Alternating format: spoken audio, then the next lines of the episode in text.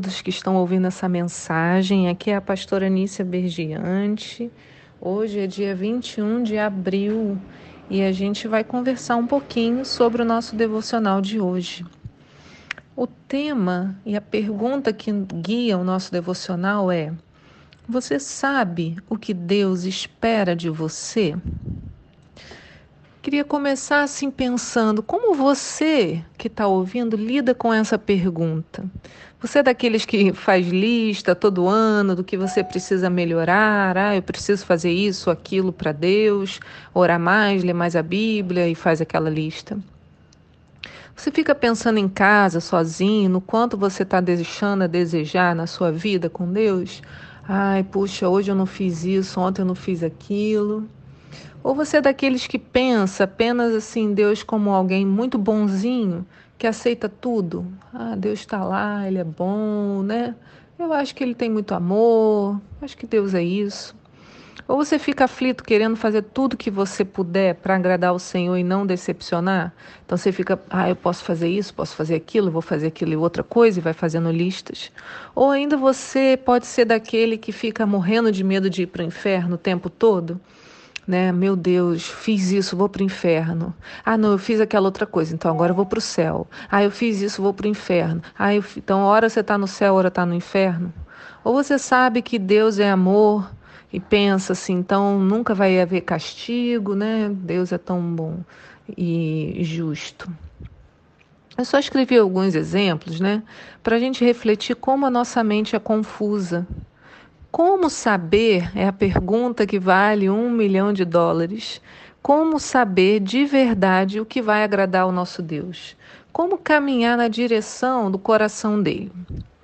A resposta está, claro, na palavra de Deus, na Bíblia. Olha o que a Bíblia fala lá em João 16, 26. Diz assim: Mas o conselheiro, o Espírito Santo, que o Pai enviará em meu nome, ensinará a vocês todas as coisas e fará vocês lembrarem tudo o que eu disse.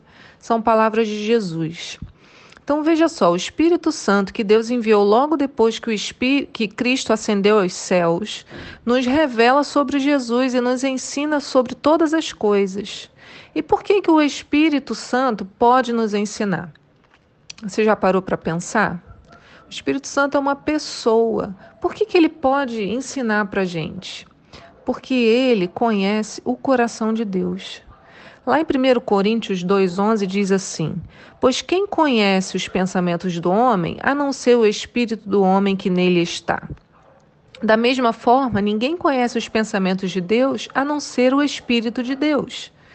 É mais ou menos assim, vou dar um exemplo. Imagina uma situação como essa. Você está numa sala cheia de gente. E aí todo mundo conversando, aquele barulho, né, aquele bate-papo, e você fica ali num cantinho e você começa a pensar num monte de coisa. Vamos imaginar se você fica, um fulana, tá estranha hoje, ah, Beltrano, e aquela roupa ali, hum, que ele falou. Às vezes alguém está falando com você e você está pensando ao mesmo tempo, nossa, que bobagem que a pessoa está falando. Aí uma hora você para e olha e pensa assim: ainda bem que ninguém pode ver meus pensamentos agora. Ninguém sabe o que, que eu estou pensando. Porque só você sabe, não é? O que você está pensando. A mesma coisa acontece com o Espírito Santo. Ele conhece o que está no coração do Pai. Ele conhece os pensamentos de Deus. Por isso, quando ele vem habitar dentro de nós, ele traz para os nossos pensamentos os próprios pensamentos de Deus, as suas vontades e desejos. Ele pode nos orientar sobre o que fazer. Por isso que é ele que nos convence do pecado, da justiça e do juízo, como é dito lá em João 16, 9. Paulo, o apóstolo, ele experimentou, ele vivenciou esse poder do Espírito desde o início da sua conversão. Seus ouvidos estavam atentos ao que o Espírito anunciava para ele o tempo todo. Por isso, o ministério de Paulo foi tão frutífero. No devocional de hoje, lá em Atos 20, a gente acompanha um pouco essa vivência diária de Paulo. Paulo vai explicar como, dia após dia, testemunhou que todos precisavam conhecer Jesus. Vamos ver lá, Atos 20, versículo 21 diz assim: Paulo falando. Testemunhei, tanto a judeus como a gregos, que eles necessitam converter-se a Deus sob total arrependimento e fé em nosso Senhor Jesus. Então, Paulo, a experiência que ele teve com Deus, ele passava para as outras pessoas porque ele queria que todo mundo tivesse a mesma experiência. Paulo ele explica assim, nesse mesmo texto, na sequência, que ele estava indo para Jerusalém por determinação do Espírito Santo. Olha, olha só que interessante que ele diz. Agora, pois, compelido pelo Espírito Santo, lá no versículo 22 diz: Estou seguindo para Jerusalém, desconhecendo o que ali me sucederá. Então, Paulo fala, compelido pelo Espírito Santo, né? guiado pelo Espírito Santo, estou seguindo para Jerusalém, desconhecendo o que ali me sucederá. Sei, no entanto, olha o que ele diz, que em todas as cidades o Espírito Santo me previne que prisões e sofrimentos estão preparados para mim. Olha só. Paulo ouviu o Espírito Santo já dizendo a ele: Olha, você vai para Jerusalém, mas prisões e sofrimentos estão preparados lá para você. Fica atento. Mas o mais bonito é que Paulo responde: Contudo, nem por um momento considero a minha vida como valioso tesouro para mim mesmo, contanto que eu possa completar a missão e o ministério que recebi do Senhor Jesus para dar testemunho do Evangelho da graça de Deus. A vida de Paulo estava completamente nas mãos de Deus. Ele tinha esse senso de urgência de levar o testemunho dele para um maior número de pessoas, porque ele queria que todos pudessem experimentar a maravilhosa liberdade que a gente tem em Jesus.